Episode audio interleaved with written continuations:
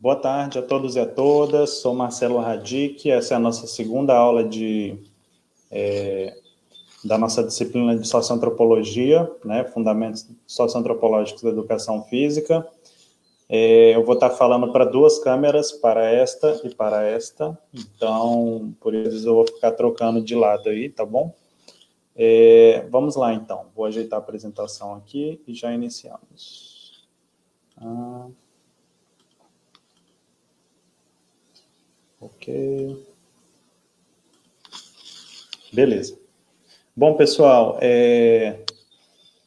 categoria corpo próprio. É, a ideia dessa, dessa aula de hoje é a gente oferecer um breve panorama histórico de como que a, digamos, o Ocidente, né, é, viu, pensou é, a categoria corpo, que ela é fundamental para nossa área, né? Somos professores de educação física, então trabalhamos com corpo humano em movimento, tá? Não corpo humano parado. O cirurgião trabalha com corpo humano parado. Nós trabalhamos com movimento humano, né? A gente vai ver que durante a história, né, do, especialmente do Ocidente, diferentes formas de pensar o corpo é, foram é, colocadas em prática com diferentes resultados, né? Nas práticas corporais de cada época, tá bom? Então vamos lá. Então, uma breve visão histórica, né? Partimos aí do corpo na Grécia Antiga. O corpo era celebrado na Grécia Antiga, né? Basta ver é, a centralidade que ele tinha na escultura, né? Nos esportes. O esporte surgiu na Grécia, né? O esporte não moderno mas o esporte, o jogo esportivo, as competições com o público, né, elas têm um, um, avanço muito grande na Grécia, né, até hoje o esporte está permeado de valores da Grécia antiga, de lealdade, né, de beleza, estética também, né, quando a gente fala de Grécia não tem como falar de estética, né, é, enfim, na Grécia você tinha uma concepção de corpo muito positiva, né? É, beleza, né? Ligado à questão divina, entendeu? É, e você vai ter, por outro lado, a Idade Média, como justamente a negação dessa visão, especialmente grega, né? Greco-romana, a gente poderia falar, né? É, mas especialmente aí com a questão da religiosidade, é, não, não digo católica mesmo, né? Na Idade Média que vai negar, vou mostrar algumas uns slidezinhos que a gente vai falar, tá bom? Então, o corpo, é, durante a, a, antiguidade, especialmente na Grécia, Roma também, né, ele foi celebrado, né? Já na Idade Média, observem que eu estou dando saltos históricos enormes, porque não é o nosso foco, mas é super importante a gente partir da história, certo? Então, na Idade Média, você vai ter uh, uma concepção de corpo como fonte do pecado, sensações mundanas, né? Por quê? Porque você vai ter a sociedade que a gente poderia chamar, talvez, de ocidental, né? O, o Império Romano que se esfacelou, né?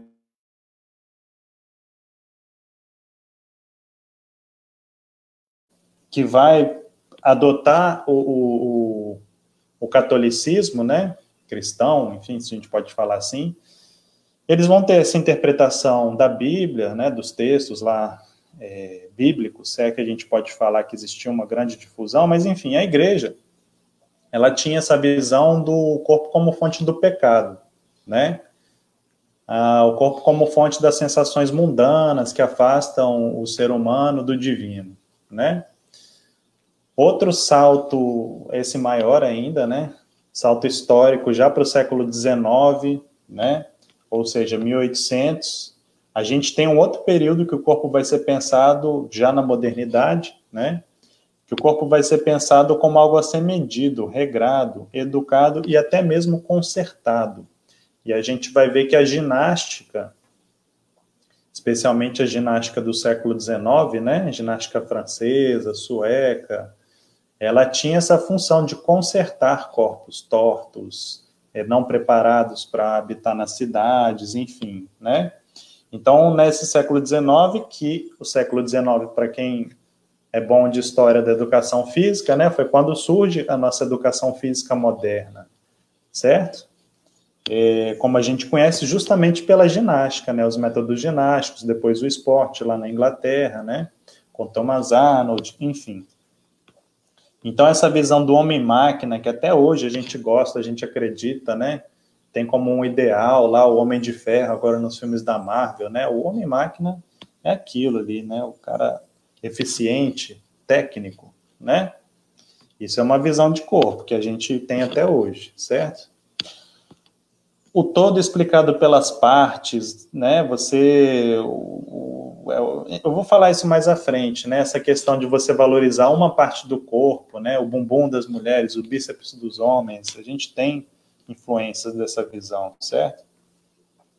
Valorização, valorização da dimensão biológica, o corpo objeto, né? A fetichização do corpo, certo? O corpo como fetiche, uma coisa é, celebrada em excesso, significada, enfim, ao extremo, talvez, né? Na época você tem também manuais de educação física, padronização, né? Só a gente se lembrar, eu vou mostrar fotos também da ginástica, como era feita, ginástica francesa, sueca, né? Medição, comparação, repetição, coreografia, rigidez, são características aí dessa visão de corpo, corpo homem-máquina, regrado, né? Então, beleza. Então, três períodos históricos que são importantes, né? Grécia, celebração do corpo, Grécia e Roma, antiguidade, é, Idade Média, negação do corpo, né, através da religião, e o século XIX, é esse corpo medido, esse corpo racional, dividido em partes, né? Então, a gente tem aqui, né, como que os gregos celebravam, né, a beleza. Você tem Hércules aqui, né? Hércules Farnese, né? Essa visão, o cara, celebração do corpo, o cara tá pelado, inclusive, né?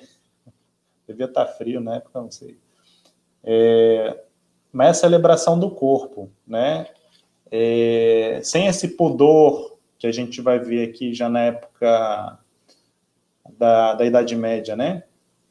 O pudor católico do corpo, o corpo como como fonte de pecados, né? É, o ser humano que atingir a, a divindade, né? Conquistar o seu lugar no céu, enfim. Então o corpo era negado nessa época, né? Aqui só para se lembrar como que os gregos adoravam o corpo, né?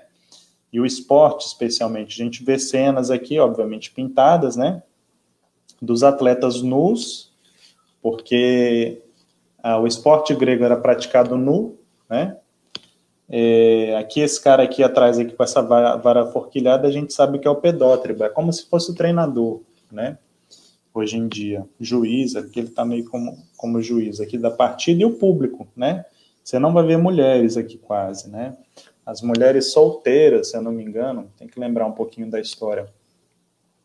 É que poderiam, mulheres casadas não podiam assistir essas competições da época, isso há dois mil, três mil anos atrás, melhor, antes de Cristo, né? Não, isso tudo não. 500 antes de Cristo. Vamos lá. Bom, treinamento sobre a dimensão física visando a repetição de gestos técnicos, né? Isso é a visão do corpo-máquina. Só você pensar numa aula de ginástica tradicional, certo? Até hoje é assim, né? Você vai numa academia, é a repetição de movimentos que um professor faz na frente, com tempo regrado, movimentos regrados, né, sem espaço para criação. Você vai basicamente imitar ali, né, repetir. Sem espaço para expressividade, subjetividade, diferenças culturais. Se você é negro, branco, enfim, você vai dançar igual o cara que está na frente lá fazendo a aula, certo? Isso diz respeito a padrões corporais, né? Você imagina como uma pessoa, um deficiente físico, por exemplo, conseguiria se integrar numa aula dessa se não fosse feito nenhuma adaptação, né, nenhuma modificação na metodológica, né, pelo professor, certo? E essa visão aí do século XIX, né, que a gente traz até hoje, um pouco também, ela trata também da fragmentação de corpo e mente, que é uma visão também lá de Platão, né? Ele dividiu corpo e alma, né? Ele vai chamar de alma. Aqui a gente está falando de mente, né? É, corpo são, mente sã, né? Também é uma frase muito conhecida, né? Como se fossem separados, mas a gente vai ver que na verdade é tudo junto. Você não tem como falar de um sem o outro, né? E essa fragmentação do corpo e da mente, ela vai se refletir nas práticas escolares e na própria educação física também, que é onde a gente quer chegar. É um curso de formação de professores, certo? Ah, quais são os momentos e lugares para o corpo numa escola tradicional? Basicamente é na aula de educação física e no recreio, porque na sala de aula você tem um corpo imóvel ali, né? Você não pode falar muito, você não pode né, levantar, você não pode quer ir ao banheiro, você tem que pedir, né? Pensando numa escola mais tradicional, certo? Então esse é um corpo é um corpo controlado, né? Na escola. Corpo separado dos sistemas sociais e culturais significado. Quando você vai trabalhar um esporte, uma coisa assim, uma contextualização, né? De um lugar, você não, não dá nenhuma introdução, enfim, né? A repetição. Tem alguns autores que falam da monocultura esportiva. A gente fica só naquilo lá, futebol, todo dia, né? Não sai disso. Ah, e o mecanicismo, que é a repetição de gestos técnicos. Você repete o que o treinador fala e pronto. Né? Isso é a aula, digamos assim. Então, isso é uma visão de corpo que influencia na prática que a gente está falando de uma aula de educação física, né, nos moldes tradicionais. Aqui, ó, visão de Platão, né? O corpo é o cárcere da alma, né? Ele fazia essa divisão corpo e alma né, isso influenciou bastante essa visão que a gente tem hoje em dia, né, aí do século XIX, mas que a gente ainda mantém. Né? Só pensar o quanto é valorizado as profissões, digamos, mais braçais, né, manuais, é, e as profissões, é, sei lá, de nível superior, né? Essa, essa distinção entre, ah, você faz o braçal, né, você trabalha com o corpo, deve receber menos, né? Isso até hoje a gente tem essa visão na nossa sociedade, né? E a gente provavelmente vocês já devem ter visto isso aqui, né? A divisão, os segmentos, né? Do como é que chama? Os cortes, sagital, né? Enfim, para você como você pegasse o corpo e cortasse ele no meio para entender, né? Lateralidade, coisa, questão de membros, né? Enfim, isso aqui é uma visão do corpo, corpo medido, mensurado. Até cortado em segmentos aqui, né? Enfim, essa é uma visão cartesiana que a gente vai ver do corpo, certo? E aí a gente tem essa visão do homem-máquina aí, do século XIX, né, 1800, aqui são os antigos aparelhos de ginástica já experimentados, né? A gente acha ginástica de exercícios de aparelhos tem gente acha chata, né? É, imagina nessa época aqui como era, né? o cara tá malhando ali de terna, mulher de saia longa. Obviamente que eu tô brincando aqui, mas é, são raízes da, da, da, própria musculação que a gente tem. Isso aqui, obviamente, deu lugar às máquinas que a gente tem hoje. Obviamente, com o aprofundamento da ciência, né? Enfim, essa visão aqui, né, do homem do de Leonardo da Vinci, agora ele é homem-máquina também, né? É uma figura para celebrar a perfeição humana. Hoje em dia a gente pode pensar no homem-máquina também, né? Metade humana, metade máquina. É um fetiche, né? Parece que as pessoas querem alcançar a perfeição da máquina, né? Quando, para mim, pelo menos, a perfeição já está aqui no humano, né? A gente que não potencializa ela, né? Isso aqui na escola, né? Uma sessão de ginástica, provavelmente sueca, né? Feminina, aqui, né? Os aparelhos, né? Até hoje utilizamos bastante isso aqui, o espaldar, certo? Enfim. Isso antigo, que é o chamado corpo cartesiano, que é essa visão do corpo dividido, né? Que é a modernidade. 1800, Revolução Industrial, etc., né? Então, a modernidade ela vai falar da separação do corpo, que é um objeto, e da mente ou da consciência, né? e um prevalece sobre o outro. Obviamente, nessa visão, a mente é mais importante do que o corpo ainda, né? É... Domínio da razão sobre o corpo, que é isso? Corpo é um objeto, é uma coisa que eu posso dispor, e as pessoas fazem isso mesmo. Ah, eu troquei meu nariz, aí vai afina o nariz. Ah, eu botei meu seio, aí vai, bota, bota silicone.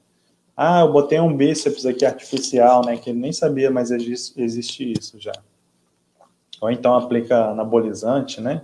Isso você tá, você não está pensando no corpo como integralidade sua, né?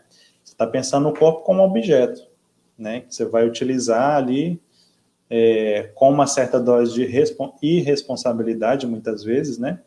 E vai ter as consequências. Enfim, o corpo é um objeto que transmite informações à razão pelos sentidos. Então, o corpo, nessa visão né, cartesiana, de visão, né? Ele tem essa função somente de dar sensações para a mente, e a mente é que importa, né? E o corpo, enfim, não tem necessidades, não tem forma de se expressar, que é uma visão muito curta, né? Muito estreita, certo? O que, que é o cartesiano? Por que, que a gente fala cartesiano, né? René Descartes, né? É um grande pensador da, da cientificidade, né? Do método científico. Então, ele falava que o, o todo pode ser explicado pelas partes. Obviamente que é muito mais complexo que isso, né? Mas a gente fala então que o corpo cartesiano é essa, essa visão de que ah, você estudar o peso, a altura de uma pessoa, você está explicando ela todinha ali, que ela é obesa e pronto, entendeu? Você não está vendo significados, o porquê que ela ficou obesa, enfim, tá? Corpo analisado por suas partes, cartesianismo, que a gente chama. E aí é uma visão do corpo, né, cartesiano. Então, o esqueleto, eu estou dividindo todinho aqui, sistemas, né? Esquelético, muscular, é, circulatório, linfático, certo? Como se a gente pudesse ver através. Eu estou vendo o cara dançando, mas eu estou vendo um esqueleto aqui, eu estou medindo é, velocidade angular do, do, de um segmento corporal, né? Sei lá, eu não estou interessado se o cara está executando um movimento cheio de significados. Eu quero só medir aquele movimento ali, né? Essa é uma visão cartesiana do corpo, tá? Então, esse cara aqui, o... ai caramba, voltou. René Descartes, né? 1500, 1600. Então, esse cara ele valorizou muito o método científico e baseou em boa parte, pensamento moderno, né? Hoje em dia a gente vai ver esse pensamento aqui, ele tem o seu, seu significado, mas ele está um pouco superado, né? Vamos lá. Bom, a gente pode falar que um grande filósofo, né, que trabalhou com a ideia de corpo, e aí vai começar a criticar essa visão que eu estou falando até agora, de corpo dividido, sem significado é esse cara aqui, Merleau-Ponty, né, um filósofo ligado a uma corrente chamada fenomenologia, né, que tem muito a ver com significado, sentido, né? Então, esse camarada aí, o Maurice Merleau-Ponty, né, francês, filósofo também, psicólogo, ele foi influenciado pela fenomenologia, que é essa digamos, é uma epistemologia, uma forma de fazer ciência, de ver o mundo, portanto, né, mais ligada ao sentido que a realidade tem para um sujeito, né? Diferente, por exemplo, de uma abordagem materialista, histórico-dialético, como é o marxismo, né? Você vai ver fatos, vai ver né, história, enfim. É muito mais importante para a fenomenologia entender o sentido, o significado de algo, né? Para um sujeito, né, a noção, a visão de mundo, enfim. Hum. Então, para Merleau-Ponty, o corpo não é um instrumento. Eu não posso usar o corpo como eu uso, sei lá, um controle remoto, né? O corpo, o corpo sou eu, né? Para Merleau-Ponty, o corpo é a pessoa, né? Não tem como você separar, entendeu? E é, o corpo é parte da natureza humana. e está muito ligado à questão de percepção. Né? A gente tem nessa visão ah, mais do, do, corpo relacionado a Merleau-Ponty, essa questão do próprio alemão, né? Os filósofos vão fazer essa distinção. Que existe duas palavras no alemão que elas falam corpo, elas querem dizer corpo, certo? Só que elas têm significado totalmente diferente, né? Enquanto você tem corper como, como corpo mesmo, o lib você tem um corpo vivo, com vida, com significado. Corper você pode falar um corpo morto, estendido no chão, certo? Quando você fala lib, você está falando em vida, um corpo vivo, que se movimenta, que tem significados, né? Então, corpo por que, que a gente fala tanto de alemão, né? Filosofia, a gente tudo, tudo é alemão, né? Porque grandes filósofos, obviamente, foram alemães, né? E a própria língua alemã, ela tem uma riqueza também de significados muito interessante, né? Que às vezes não consegue, você não consegue traduzir perfeitamente para outra língua. Então, muitas vezes, na filosofia mesmo, quando a gente quer estudar a fundo, a gente tem que estudar o original na língua que o cara escreveu, né? Mas enfim. Corpo não só material, mas corpo que experiencia, experiência, né? O corpo como vivido, né? Não é só um corpo que eu utilizo como objeto, mas algo que tem vida, que cria significados, certo? Beleza. Aí esse camarada aí, o Merleau-Ponty, né, nesse livrinho muito importante, de filosofia, fenomenologia, fenomenologia, algumas frases dele que eu acho interessante, né? O artista é aquele que fixa e torna acessível aos demais humanos o espetáculo de que participam sem perceber. Né? Percepção, tudo dele aqui é percepção. Ver o mundo, né? A verdadeira filosofia é reaprender a ver o mundo, né? A gente dar significado às coisas, né? Eu acho que o principal que a fenomenologia traz é resgatar o sentido das coisas para o sujeito, né? Ah, é muito importante, né? O artista para mim é fundamental, né? E eu vou passar nessa aula também alguns vídeos. Não sei se nessa aula eu vou conseguir, mas eu vou deixar esse material muito interessantes sobre propostas de corpo né, de corporeidade, né, o corpo em movimento, expressando significados muito importantes, né. Às vezes um corpo se movimentando é, demonstra significados, demonstra intenções muito interessantes, né. A gente consegue ler um corpo na sua corporeidade, né. Bom, vamos lá. O Corpo Próprio em Merleau-Ponty, que é esse filósofo aí, né? Esse livro eu já falei, publicado em 45. Corpo próprio, o que, que é? Essa transição desse corpo-objeto lá do século XIX, o corpo-máquina, para um corpo sujeito. Sujeito no sentido de sujeito de ação, não mais um corpo passivo. A máquina, ela pode ser perfeita, mas ela precisa de alguém para mover ela, certo? Um corpo sujeito é um corpo que pensa por si só, que age por si só, de maneira esclarecida, de maneira autônoma, né? É, a gente está falando em corpo próprio, a gente fala em autonomia, não é alguém falando, faz isso, faz aquilo, né? É autonomia de criar, né? Criar significados, né? Então, o corpo, corpo próprio não, não há essa divisão mente-corpo. Os dois estão imbricados, ou seja, grudados ali, juntos. Não tem como separar um do outro, certo? Embora o corpo esteja submetido né, às leis da física, como qualquer objeto, você, você não está negando que na cinesiologia você vai medir o, o ângulo articular, velocidade, né? Ou você vai medir na antropometria se o cara está obeso ou não. Isso é importante, óbvio, né?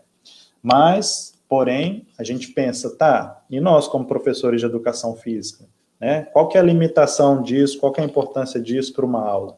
Né? Então, aí que está a questão da gente entender essas outras visões de corpo, especialmente botar em prática em uma aula de educação física, sabendo que nós seremos, né, vocês serão estarão na sala de aula trabalhando com diferentes pessoas, informação, que é muito importante, né? Então, trabalhar numa visão tradicional é você chegar, fazer aquela aula de sempre, 10 voltas na quadra, flexão, né? nada dialogado, nada aberto à criatividade, tudo repetição, certo? Nessa visão do corpo próprio, você vai ter que você vai trabalhar com a intencionalidade do movimento, né? Os sujeitos para Merleau-Ponty, né, para fenomenologia, a gente só se torna humano, se eu posso ser bastante dramático, talvez ele não fale dessa forma, mas o principal do ser humano é intencionalidade, né? Ou seja, se o sujeito, a pessoa que fica só repetindo, nós mesmos, tomando iniciativa, né? Pela ação no mundo, direcionada por uma intenção, desejo ou vontade do corpo próprio, certo? Um exemplo disso é um livre brincar de uma criança, né? Às vezes um adulto, especialmente crianças muito pequenas, né? Elas exploram mesmo as coisas. A criança é a, a materialização do corpo próprio. Você não consegue botar muitas regras numa criança muito pequena. Você pode, obviamente, usar de violência, né? Que, que, o, que, o, que o adulto é mais forte, embora você vai ser preso, né? que vai ser uma idiotice, né, fazer isso, mas assim, é, você não obriga uma criança a brincar, ela tem a liberdade, né, de criar as coisas, até porque ela está descobrindo o mundo, né, obviamente, esse exemplo que eu dei não é para falar que você pode fazer isso, estou falando que a, a criança, ela tem essa liberdade, né, com a socialização que a gente vai tendo, né, na escola, com os pais, né? A gente vai aprendendo a aceitar regras. Né? Mas a criança, para mim, é a materialização, uma criança pequena brincando, é materializa, materialização, desculpa, desse corpo próprio, né? Do brincar com significado. Tudo para a criança, ela está buscando um significado, né? No mundo, de entender o mundo, né? E nós somos os chatos, às vezes, querendo regrar a brincadeira da criança, né? Às vezes você está dando uma aula de educação física, crente que a criançada está gostando e tal, aí começa a fugir um, aí fugir um, vai, vai para uma, uma, outra atividade lá paralela, fazer uma coisa, e você perde o controle, né? Por quê? Porque a criança, ela quer brincar, né? Mas às vezes ela não quer brincar a brincadeira que você coloca, né? Às vezes ela está pensando em outras regras, construiu outros significados, às vezes até mais interessantes do que aqueles que você está propondo na aula, né? Enfim, só para a gente pensar nisso, né? Sujeito pela ação no mundo, intenção, desejo, vontade do corpo. Nosso corpo tem vontade, gente. E todo mundo sabe disso, né? Não, não adianta negar, a gente não é somente. Fica só estudando para você ver, né? Eu no, no doutorado, por exemplo. Você tem que dar uma parada, você tem que vai dar uma corrida, vai fazer um exercício. O corpo precisa, o corpo pede, o corpo tem necessidades também né? O corpo nós, né? Não é só, ah, vou ficar só lendo, não. É um equilíbrio, né? Somos a totalidade, meu corpo, meu sentimento, se você acreditar em alma também, enfim, né? Mente, racionalidade, tudo junto, não tem como separar um do outro, certo? Melhor, tem, você pode tentar separar, mas você vai sofrer as consequências, né? Isso vira você somatiza, ou seja, isso vai se tornar doença, provavelmente, né? Mas, enfim. Corpo age no mundo representando intencionalidades, né? Nós estamos no mundo com intenções, né? Nós somos intenção no mundo. O nosso entendimento de estar no mundo é por meio da intenção, né? Qualquer movimento que eu faço tem um significado, tem uma intencionalidade. O ato de pegar algo, eu pegando essa garrafinha toda hora aqui, né, eu tenho intencionalidade de molhar minha garganta aqui, que eu estou falando, né, eu estou desidratado. Né, todo movimento tem uma, uma intencionalidade. Né?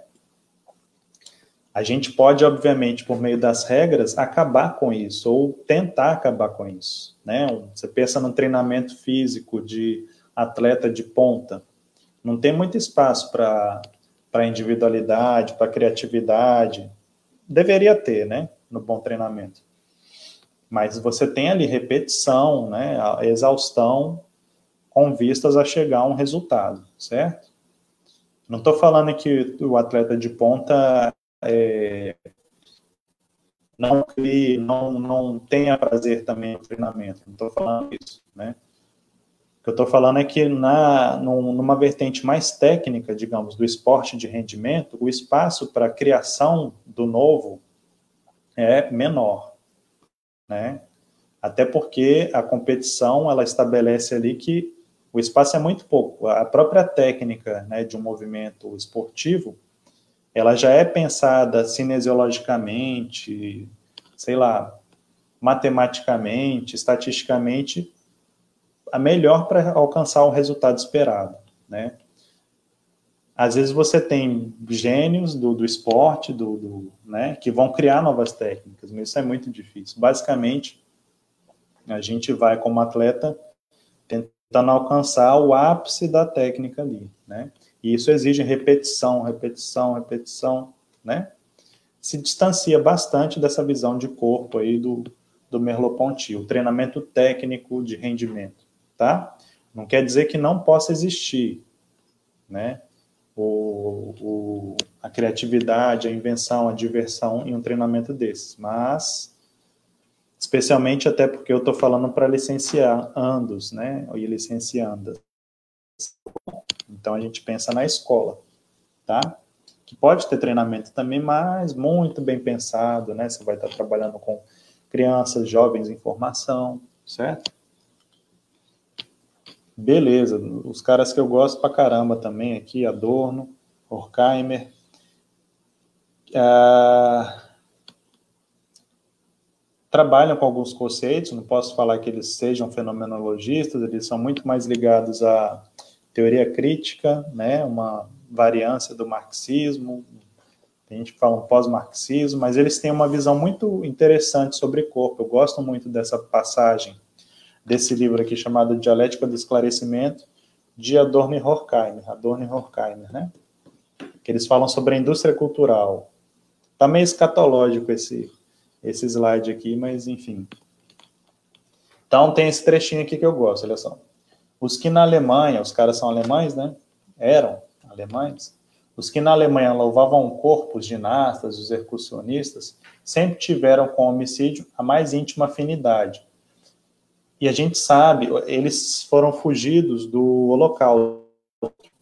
É, são judeus, eram judeus, e eles fugiram da perseguição é, causada pelo partido nazista na época que estava em ascensão. Né? Então, eles são bastante críticos.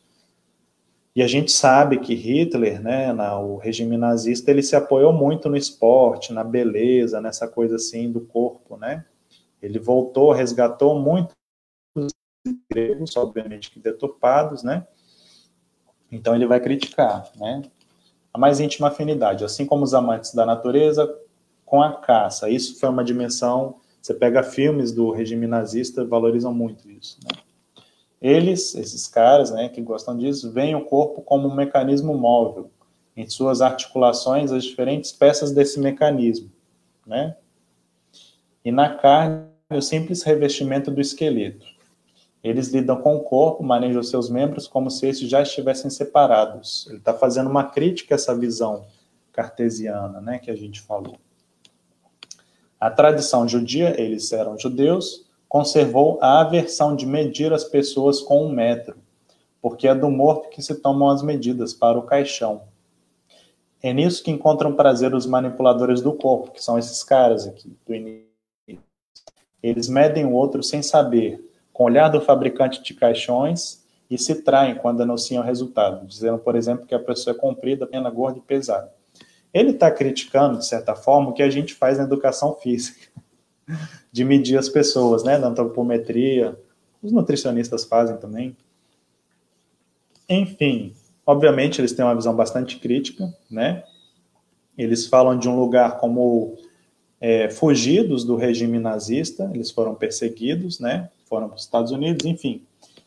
Mas eu achei interessante botar isso, esse olhar do fabricante de caixões, essa, esse fetiche, essa tara que a gente tem como educador físico de botar um jalequinho branco, ficar medindo as pessoas, né?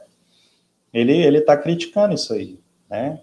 Ele fala assim que na tradição judia, tradicional, na tradição judia, quem fica medindo o corpo é pessoa que está morta para fazer o caixão, né? Vestir o paletó de madeira. Então, assim, ele faz uma crítica. Esse nosso fetiche de ficar medindo o corpo, para ele, é uma coisa super absurda. Isso lembra mais cultuar a morte. Obviamente, ele está fazendo uma crítica a o que existia na época, né? É, do, do, nazismo, enfim, dessa perfeição, tecnicismo. Os nazistas eram, né? O regime nazista tinha essa questão da racionalidade técnica, né? Inclusive foram tão técnicos que eles inventaram uma forma de matar gente muito que eles chamaram de solução final, né? As câmaras de gás, enfim. É o auge do, do tecnicismo da cultura da morte. Um horror, né? É um horror. Enfim, isso aqui está meio escatológico, né? Porque eles fazem a crítica à indústria cultural, que a gente pode até ver futuramente, falar um pouquinho dela. É. É, ele fala na indústria cultural, é porque a indústria cultural é isso, né? Obviamente está bem escatológico esse slide, mas é essa coisa de você transformar tudo em mercadoria, né? É o mais do mesmo que eles vão falar, né? Se a gente for ver, nada é novo, né? Tudo é, tudo vira mercadoria, né? Até o corpo vira mercadoria. Vamos ver. Corpo-mundo é um outro conceito também ligado a essa visão fenomenológica, né? Ou seja, essa relação corpo não está separado do mundo, né? É uma visão fenomenológica que é muito importante da gente ter na nossa prática da educação física. Se a gente fica só no corpo medido, a gente está na crítica lá no olhar do fabricante de caixão, né? A gente tem que ampliar nossa visão de corpo, da criança, do adulto, do idoso, né? Do homem, da mulher, do gay, do. Enfim, de todo mundo, todo ser humano tem um corpo, todo ser humano cria significados com esse corpo em um determinado mundo, né? O mundo, né, nessa visão fenomenológica, ele não é o mesmo para todo mundo, ou melhor, objetivamente ele pode ser o mesmo, mas nós significamos, cada pessoa significa, cria significados diferentemente com esse mesmo mundo que faz parte, né, que todos vivemos, tá? Então, é isso que é importante na educação física, entender essa relação do corpo com o mundo, né? História corporal da pessoa, história de vida, etc, né? Nesse sentido, não temos um corpo, nós somos nosso corpo, tá? O ter é essa coisa de eu tenho uma garrafinha, depois jogo fora ela para comprar outra. O corpo não, o corpo sou eu, né? Corpo somos nós, através dele que, que eu me entendo como, como ser humano, como inteligência, como, como individualidade nesse mundo, né? Enfim, essa é a minha divisão, que me separa eu e o resto, né? É o meu corpo. E não tem como eu dividir em partes. Todo ele é integral, né? O corpo é a unidade do homem, né? Nós temos consciência e agimos no mundo pelo corpo, tá? Se a gente for pensar, por exemplo, na, no nascimento de uma criança, uma criança pequenininha, tudo nela é corporeidade. A inteligência se desenvolve a partir do corpo, né? Uma criança que não brinca, uma criança que não pega as coisas, não experimenta, não coloca na boca, não sente cheiro, vai ser uma criança com um atraso cognitivo, intelectual, de desenvolvimento, certo? Então, o próprio desenvolvimento humano, se a gente for pensar, ele necessita da corporeidade, ele necessita das sensações, né? Das vivências, das experiências que são efetivadas no mundo pelo corpo, né? Uma criança, quando é pequenininha, ela vai criar sentimentos de de aproximação ou afastamento com base no corpo. Ela se deu mal numa coisa, foi tomar o banhozinho se afogou, ela vai ficar com medo daquilo, né? Ah, ela vai mamar, ela vai se sentir bem, aquilo vai trazer conforto, né? Enfim, é bem interessante isso. Então a gente pode falar do, dessa unidade, que é, é muito termo em termo em, como é que chama em alemão, eles utilizam muito. A própria a formação de palavras no alemão, ela é meio juntar palavras. Por isso que a gente traduz como ser no mundo, com hífenzinho. Porque você não pode separar o ser do mundo. O corpo com o mundo, né? Então é tudo junto, né? A gente, o nosso mundo existe é, é o mesmo que nós vemos objetivamente, mas cada pessoa tem seu mundo, sua vivência, né?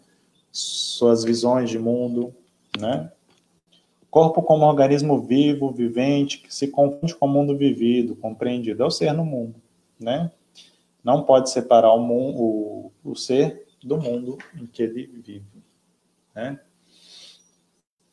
Embora uma caneta seja a mesma para todo mundo, sei lá, tá caneta né? Eu posso utilizar de diferentes formas. Eu posso utilizar para desenhar uma obra de arte, eu posso utilizar para escrever uma anotação, eu posso utilizar para escrever um, um, um, como é que chama, um, um bilhetinho de amor para minha para minha amada, eu posso utilizar para coçar minha cabeça, né? Enfim.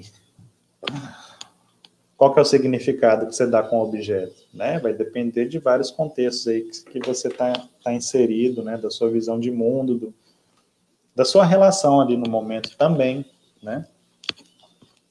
Então, diferente dos objetos, primeira coisa, o corpo não é, não é objeto, né? Ele é materialidade, mas ele não é a mesma coisa que uma caneta, ele é um corpo, tem intencionalidade, tá? Então, diferente dos objetos, o corpo sujeito percebe a realidade, o mundo e a si mesmo. Né? Qual é a nossa percepção de nós mesmos? Como que ela influencia a nossa existência de estar no mundo, de nos relacionar com os outros, né? Uma, uma criança que é mais gordinha, por exemplo, né? É, qual é o corpo dela? Como é a corporeidade? Como que isso vai influenciar no comportamento dela em sala de aula, na, no pátio de educar, né, na aula de educação física, né? Então, corpo é um construto social também, não é só minha relação sozinha, isolada, né? Eu construo meu corpo com base em, em, no, no que a gente vive em sociedade também, né? São referências que a gente tem também na nossa construção de ser no mundo, corpo-mundo, né? Hum, aí o Melo Ponti voltou. É verdade, como diz Marx, referindo a Karl Marx, né, o marxista, que a história não anda com a cabeça, mas também é verdade que ela não pensa com os pés. Está fazendo a crítica leve a Marx aí. Ou antes, nós não devemos ocupar nem com sua cabeça, nem com seus pés, mas seu corpo. Está fazendo a crítica a Marx aí, né? Como bom fenomenologista. É, ou seja, ao invés de se preocupar a cabeça, né? Marx fala nessa visão de que a cabeça fosse controlar tudo, né? Ele vai falar, não, não se preocupa com cabeça, pé, se preocupa com o corpo. Né? E quais são as possibilidades do mundo, né? Qual o significado que esse corpo transmite aqui, cara? Olha só. Essa essa imagem aqui, né? Para mim eu achei extremamente angustiante, assim, essa mulher né? É, parece que ela está enquadrada ali, emparedada, nossa. Enfim, então o corpo transmite significados, né? Eu não sei o que, que vocês acham, para mim parece cena de exorcista, assim, mas dança moderna, né? Muito interessante. O que, que a, a dança é, é para mim, a principal é, ferramenta, se a gente pode falar, o principal fenômeno humano, sei lá, da cultura humana para trabalhar sentimentos, expressões, significados com o corpo. Quando a gente dança, a gente está passando significados ali, né? E a gente tem que dançar, né? O ser humano sempre dançou, desde lá da caverna, sempre foi importante isso, né? Eu sou muito na visão de Nietzsche, eu não acredito num Deus que não dança. Né? Então, vamos lá. Aí eu vou falar um pouquinho da mídia e voltar na indústria cultural, né? Que eu falei lá do Adorno, Horkheimer. Bom, corpo próprio e mídia, né? Como é que é a mídia hoje em dia, né? A gente falou da Grécia lá, da, da Idade Média, da Idade Moderna, né? O corpo-máquina, essa visão do, do Merleau-Ponty, do corpo próprio. E aí a gente pode dar um salto também para o que a gente está vendo hoje, essa coisa das mídias sociais, né? Da conectividade. Como é que é essa questão? O que, que isso está influenciando essa visão de corpo nosso? Sinceramente, eu acho que muito, né? É só você ligar, botar ali o Facebook, Instagram, quantidade de foto de gente, né? Celebrando o corpo das mais dif diferentes maneiras, né? na academia lá com a fotinha do bíceps ou com a fotinha né, do bumuzinho lá que a mulher posta né, na, na, na, na academia, né, enfim, fazendo as coisas mais birutas, mais loucas, né, para mostrar é, uma habilidade, enfim. Né, a mídia também, ela tá botando em evidência, né, essa, o corpo, né, o que que isso está ocorrendo, o que que está saindo disso? Eu, sinceramente, não sei, mas tem várias análises muito interessantes, né?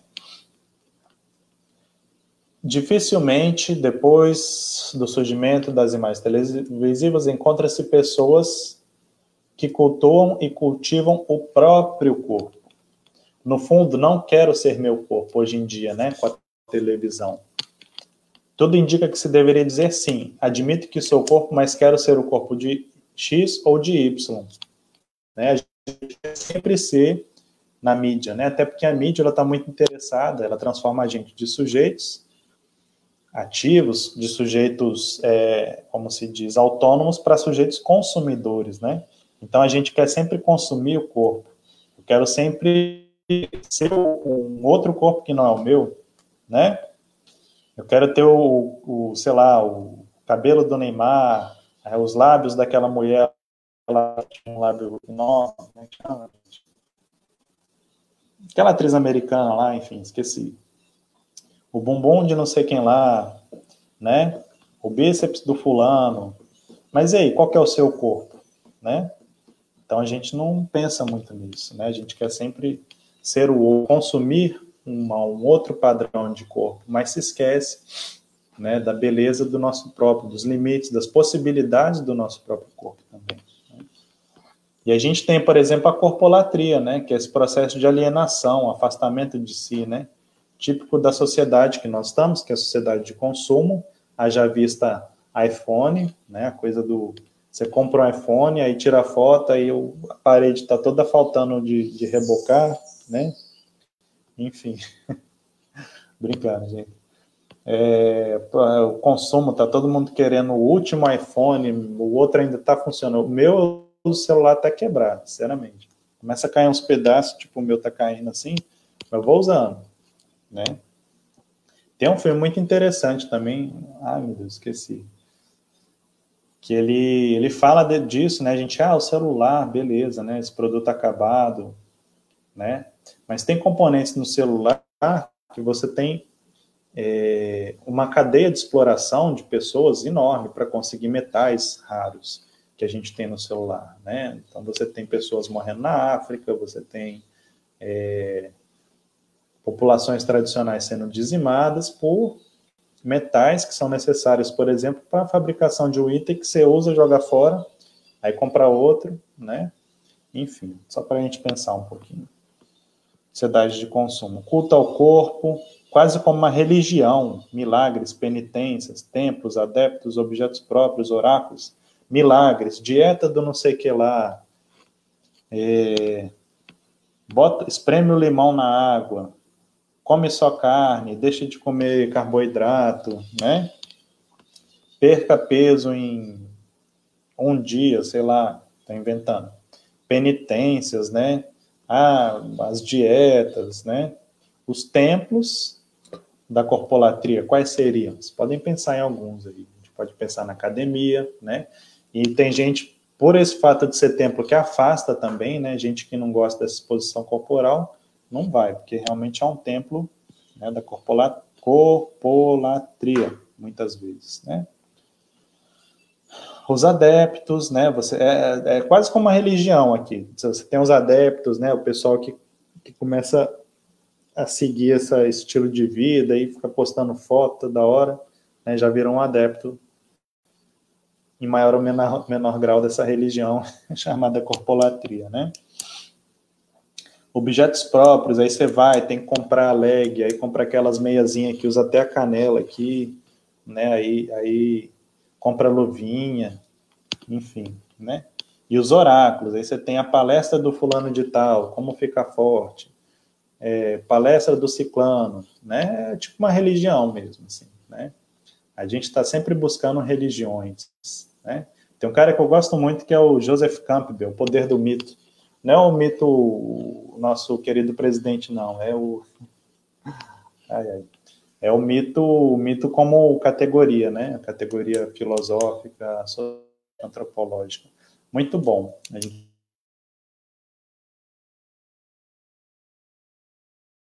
Na humanidade, né? A gente precisa dessa, dessas explicações dessas religiões, né? Como sociedade, enfim. Quando a gente fala alienação, é isso, ó, ser humano solitário, separado do mundo, do outro, né? Isolado narcisisticamente, está errado aqui escrito. Né? O narciso, né? O cara que se apaixonou pela própria imagem no, no espelho d'água e morreu ali na contemplação, enfim, né? É uma coisa muito isolada, né? É uma coisa muito fechada em si, né? Enfim corpolatria, né? Isso gera doença, né? Essa chamada vigorexia. O cara é forte pra caramba, ele se olha no espelho e se acha sempre fraco. Isso é uma doença, né? Uma doença, um desvio de imagem corporal, né? Aqui você tem boa forma, né? A pressão que existe sobre as mulheres, né? De, de estar sempre num corpo que não é o delas, né? Às vezes não é o biotipo da mulher, sei que nem essa aqui, Juliana Paz, né? Sei lá. Pô, 33 anos, um filho. Tá aí, ó. Sei lá quem é essa aqui, enfim. Essas revistas de corpo, né?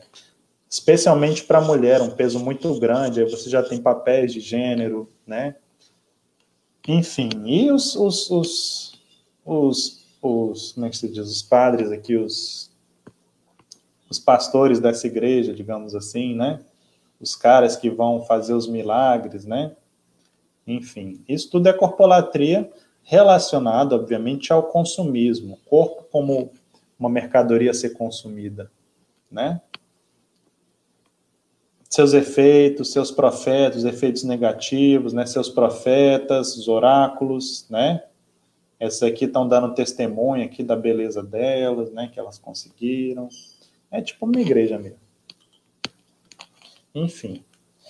E aí a gente chegou, falou isso tudo para chegar no nosso ponto que é a educação física escolar. Eu botei o não aqui entre parênteses justamente para instigar. Né? Eu falo corporeidade, eu não estou falando de corpo. Corporeidade é um conceito mais ligado a, é, ao corpo em movimento, né? O corpo com significado, né? Movimento com significado, tá? Então, tradicionalmente, essa busca pela eficiência, o esporte de rendimento, a reprodução do esporte de rendimento, né, afastou a educação física escolar dos aspectos estéticos, subjetivos, de significados simbólicos, da corporeidade, né, um corpo integral, né, não dividido. Ah, a educação física ela tem que buscar consciência na, em todas as dimensões, né? Como que a gente trabalha emoção e afeto em uma aula de educação física? Já pararam para pensar nisso? Como que é importante a nossa área de educação física na formação de pessoas, é, de cidadãos, pessoas saudáveis socialmente? A gente já parou para pensar, por exemplo, a responsabilidade que a gente tem de dar experiências positivas, né, é, para as pessoas é, com o próprio corpo, né? É, torná-las felizes com o próprio corpo, aceitarem o próprio corpo, aceitar o corpo do outro, é, que obviamente tem a ver com combate ao bullying, né? E a corporeidade, a aula de educação física, ela favorece muito, né? Essa comparação. Qual que é o nosso papel? Né, como professores de educação física, de proporcionar experiências positivas, né? Já imaginou uma aula de que trabalha emoção e afeto, ao invés de trabalhar só futebol, passe, né? Isso é nossa área também. Fica aí um ponto para vocês pensarem, tá? E uma aula pautada na corporeidade, essa visão legal, né, da educação física, ela vai questionar a técnica. Técnica por si só, não estou falando que a gente não deva aprender o básico, né, a técnica do futsal, do futebol, do basquete, do arco e flecha, do que seja, né? Primeiro, o que é técnica? Aquele movimento preciso, econômico, correto, quase sempre imitativo, imitar, quando a gente imita, a gente pode aprender, mas a gente não está criando, né? Pode ser que com a prática a gente chegue ao domínio, e a partir do domínio a gente possa criar também, né? Mas, a princípio, imitar você não cria, você imita, né? Dos movimentos de atletas de esporte de alto rendimento. Outros movimentos são tidos como não técnicos, errôneos, espontâneos, naturais, brutos, merecendo por parte da educação física tradicional intervenção no sentido de corrigi-los, aperfeiçoá-los e padronizá-los. Não chuta assim, menino, tá errado, conserta isso aí, né? Quem já ouviu isso aí? A gente está querendo padronizar a movimentação daquele aluno, né? A troco de quê?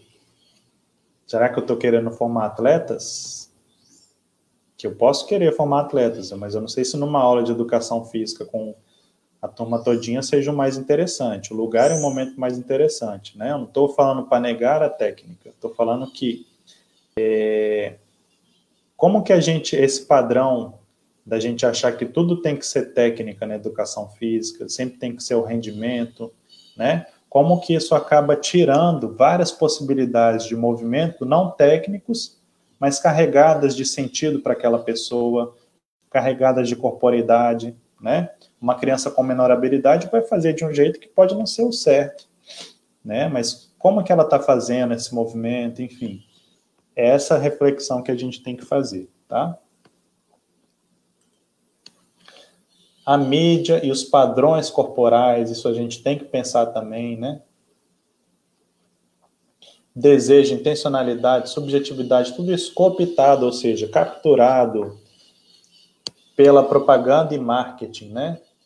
Todo mundo quer ser igual, usar o cabelo lá do Neymar, né? É, do menino Neymar.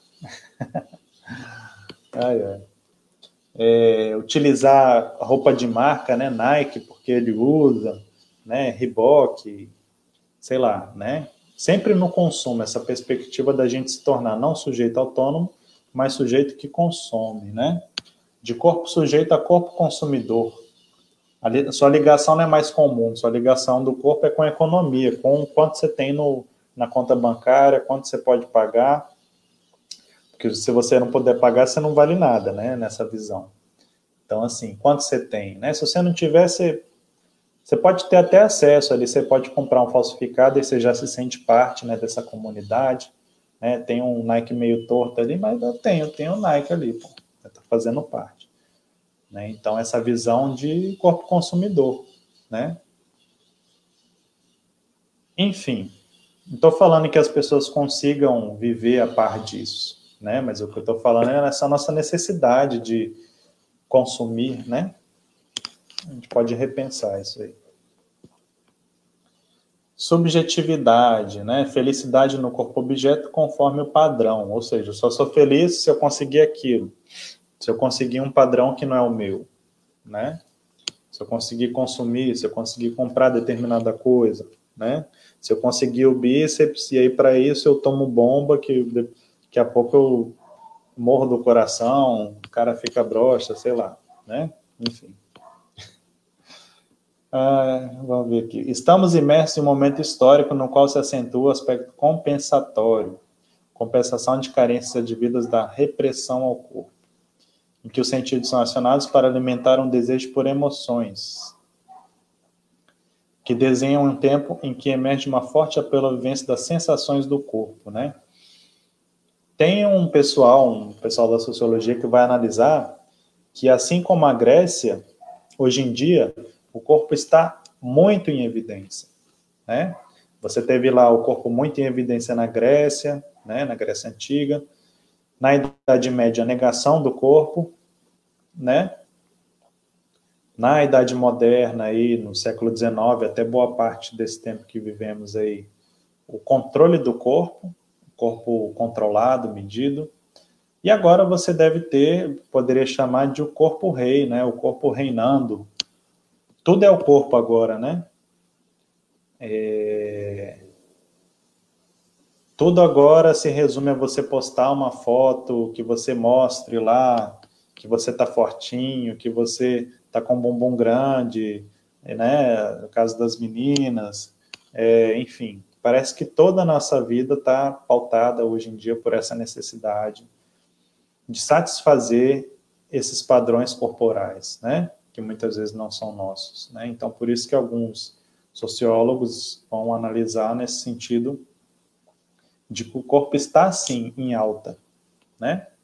academias bombando aí, né? Todo mundo querendo arrasar, mostrar o seu corpo, né? Isso tem pontos negativos também. Depois eu vou botar uns textos para a gente analisar isso aí. Né? Quantidade de tatuagem que as pessoas têm, vocês têm notado que isso tem aumentado? Tatuagens muito aparentes, né? O corpo está cada vez mais em pauta hoje em dia. Então, aí, qual o conceito de corpo nas figuras, né? Desde o Charlie Chaplin, naquele filme que a gente já assistiu, né?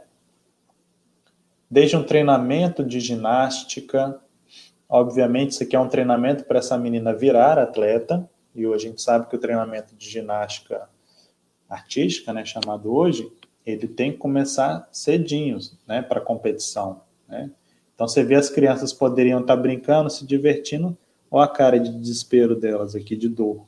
Porque o treinamento é dolorido, né? No pain, no game. Sem dor, sem jogo, né? É... E aí, para a gente pensar, né? Crianças aí no auge da criatividade, né? Da... Estão treinando. Como resolver isso? Não tenho a mínima ideia. Eu estou colocando algumas reflexões para a gente, né? Qual o conceito de corpo nas figuras, né? A menina que com um corpo diferente do padrão, as amigas todas magras aqui, né? O que que isso causa no sujeito? Né? Nós, como professores, como que a gente pode interferir nisso aqui para evitar isso aqui? Né? Isso tudo a gente tem que pensar. Corporeidade na educação física. O que é corporeidade? É o que constitui um corpo tal como é, único, individual e inalienável a forma como eu me porto, a forma como eu me movimento, a forma como eu me comunico com o mundo, com as pessoas, né? Todo mundo tem sua corporeidade, todo mundo é sua corporeidade, né? A corporeidade faz essa vinculação com os outros e com o mundo, é quem somos, né? Sujeitos, eles são uma complexidade, eles sentem, pensam, expressam, agem, né? Isso tudo é essa unidade corpórea, né? Isso é o que nos torna únicos no mundo, nossa forma de sentir, de pensar, de expressar, de agir, né? O que é o corpo próprio? A intencionalidade no ser no mundo, né? Oi, cara. Corpo próprio é isso, então, né? É a nossa forma de ser estar no mundo, né? A nossa intenção de ser estar no mundo. Experiências motoras não somente na repetição descontextualizada de movimentos, mas como relações de sentido e significado e intencionalidades, né? Então, uma educação física que trabalha com a corporeidade, ela não é só repetição descontextualizada, né? Aulas com, de comando, tarefa, um, dois, três, quatro, vamos lá, sai, né? Volta, vai, né? Uma aula nessa visão de corporeidade seria muito mais de experimentação, né, de criatividade, novos movimentos, não trabalhar tanto com padrões de movimento. Se possível, aboli-los. A gente pode utilizar um padrão de movimento como é, problematizador para você criar novas formas de se movimentar, de realizar um objetivo que seja no esporte mesmo, né? Tem um autor muito interessante, que vou, a gente vai até falar nele daqui a pouquinho, que é o professor Eleanor Kunz, né? Ele trabalhou com um livro chamado, o grande livro dele, é o Transformação Didático-Pedagógica do Esporte. Ele vai falar muito disso, como que a gente pode reinventar o esporte e torná-lo nessa visão de corporeidade, né, que ele chama de se movimentar, né? O conceito de corporeidade, ele vê o ser humano como complexo. Quando a gente vê o ser humano só como IMC, índice de massa corporal, medidas, né, a gente não está vendo como complexo, a gente está reduzindo o ser humano, né, o todo explicado pela parte. Ah, o cara é gordinho, o IMC dele é alto, pronto, já classifiquei o cara, ele não tem mais nada, ele não tem mais uma forma de se movimentar diferente, ele não tem qualidades, ele é aquilo, né, eu classifiquei ele. É, o ser humano ele é muito mais complexo, a corporeidade é muito mais complexa, né?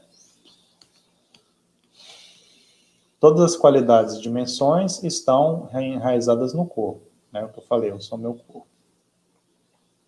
Corporeidade é resultado complexo da articulação do universo físico, né? Do universo da vida, bios, e do universo antropossocial, né? Físico, vida, biológico e o social, né? Tudo isso ligado e não dividido, tudo isso interligado. Né? Ser humano é um ser no mundo, ou seja, uma relação dialógica. Como eu falei, esse hífenzinho, ser, hífen no, hífen mundo, ele é justamente para passar essa relação de estar junto. Você não pode separar né? o mundo do ser, ser no mundo. Certo? O homem é uma corporeidade que se move, falante sensorial, né? Cria significados, exprime e é, recebe também, né, informações para criar os seus próprios. Aqui, ó, desse professor que eu falei, de Eleanor Kunz, né, brincar e se movimentar é um conceito que ele está desenvolvendo, né, para as crianças, muito interessante, né. Ele tem muito interesse pelo livre brincar, né, das crianças. Tive a oportunidade de estudar com ele, ele foi meu orientador, né, do do mestrado, professor Kunz, uma pessoa assim brilhante, de uma visão de educação física é, fenomenal, né? Tanto que é um, são os livros dele são referência para vários currículos em vários é, secretarias de educação no Brasil, né? E aqui você vê a intencionalidade, né? Só pela, pela corporeidade das crianças você vê a animação, né? Você vê que elas estão presentes integralmente na, na atividade, né? O rostinho da criança aqui, o rostinho dessas crianças na escola. Aqui, ó, diversão, a união, né? O significado sendo diferente dessa visão aqui, né? Das crianças, né? Olha essa visão de corpo aqui. E olha essa visão de corpo aqui. Eu, sinceramente, sou muito mais isso aqui, né? Como professor de educação física, sou muito mais essa. Não estou dizendo que aquela lá de trás não tem a sua função, né? É, mas é uma outra visão que eu acho que, pensando em escola, talvez não seja a melhor nem a certa, né? Para a maior parte das crianças, né? Enfim, outras perspectivas necessárias para a educação física escolar. Então, essa outra concepção de corpo, vocês estão aqui, no, boa parte de vocês está aí no segundo período. É, provoque vocês né, a pensar outras formas de ver o corpo. Não mais aquelas antigas, né? Da Grécia. Pô, Grécia talvez fosse até legal, mas enfim. Tô brincando. Grécia, Idade Média, né? Mas não pode sair fazendo esporte pelado aí não, tá, gente? Isso é só na Grécia Antiga, tá? Brincando. Grécia, né, a Idade Média, a modernidade, né, o corpo controlado, a gente tem que transitar de fato e começar a entender esses novos conceitos de corpo. Porque a forma como a gente entende o corpo vai determinar a nossa prática, como professor de educação física, né? Nós somos, trabalhamos com ser humano em movimento. Quem é esse ser humano? Quem é esse corpo? Né? O ser humano é o corpo. E não estou falando corpo matéria, o corpo com significados, com sentidos, é o ser no mundo. Né? Então é essa visão que eu acho que a gente tem que começar a refletir e utilizar na prática para alcançar isso aqui, ó. É isso que a gente tem que fazer como professor de educação física, né? Dar experiências positivas para as crianças que estão em formação, né? Quantos casos a gente não vê de, de, sei lá, esses crimes assim, né? E você vai ver o histórico da pessoa, cheio de frustração, cheio de, né? É, será que não houve uma falha até nossa de professores de educação física? Não estou falando que o professor vai resolver tudo, né? Mas quantas pessoas também que a gente não poderia ajudar no desenvolvimento pleno delas, com o seu próprio corpo, aceitando o seu próprio corpo, sabendo os limites, explorando os limites da sua corporidade, né? Que a gente não, não abarca, né? A gente fica só ali no futebol, nas 10 voltas na quadra, na flexão, de chamar o cara de gordinho. E aí, né? A gente tá, tem que realmente que entender a importância desse conceito para a nossa área e, especialmente, não só entender, aplicar né, na prática. Deixa eu ver se tem mais alguma coisa. Referências. Olha, eu vou tentar passar aqui um vídeo. Vamos ver se dá, vai dar certo. Eu estava com problema de baixá-lo. Deixa eu ver se eu consigo. Não, o grupo, corpo é legal, mas esse aqui, ó. De oito minutos. Vamos ver se, se eu não conseguir, aí eu paro o vídeo, encerro a aula, e aí eu posto como, como atividade, junto dessa aula eu posto o vídeo também, o link, para vocês assistirem quando puder, beleza? Oxe, cadê? Ah, bora. Bom, eu gosto muito desses caras, é o, é o, o grupo Stomp, eles são é, de Nova York, né? E eles, eles tiram som, eles se expressam com o corpo, com diferentes materiais, com vassoura, com jornal, água. São os caras muito criativos. Eu quero que vocês percebam é, a capacidade de expressar sentimentos, de passar significados através do corpo da dança e da música também, né? Então, vamos lá, vou tirar o microfone aqui para dar o, o áudio. Ah, peraí. Caixa de som. Funcionou? Não. Sempre dá esse bizil aqui, oh meu Deus. Um minuto, gente. Ah.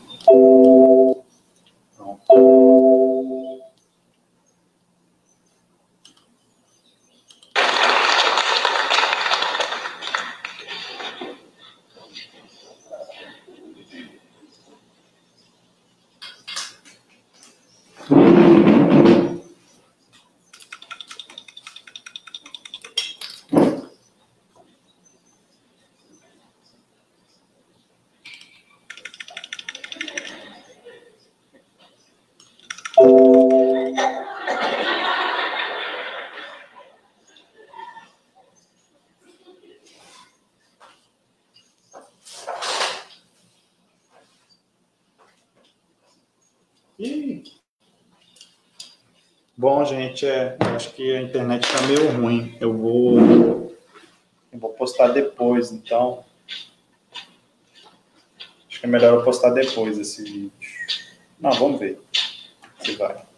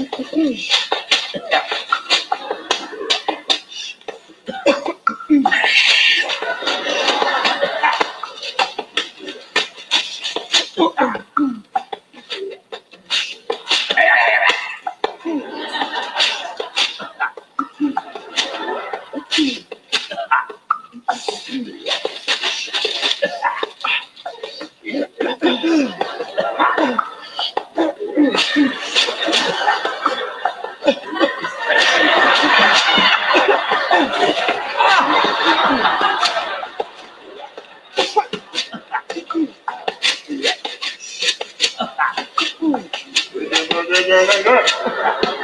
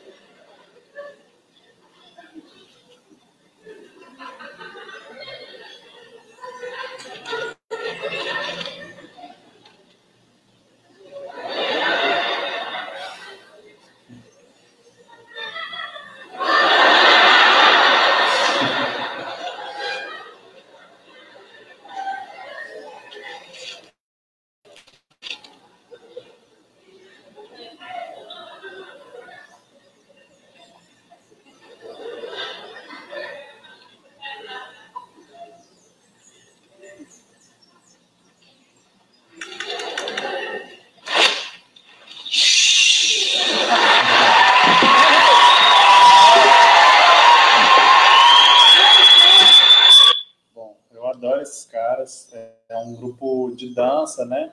Dança moderna chama Stomp. É, acho que eles são da, de Nova York, se eu não me engano. E os caras são geniais. Para mim, essa coisa de é, passar uma mensagem através do corpo, da corporeidade, de uma maneira muito criativa e muito técnica também, às vezes, sem, sem deixar de ser é, técnica, mas uma técnica criativa, né? Os caras transcenderam a técnica e criam com ela, né? Que são ótimos dançarinos, né? Enfim, é, é isso, gente. É, então, vou terminar por aqui nossa aula de hoje, tá bom? Cadê? Agradecer a todos e a todas que me assistiram. E é isso. E continuamos na próxima aula. Obrigado.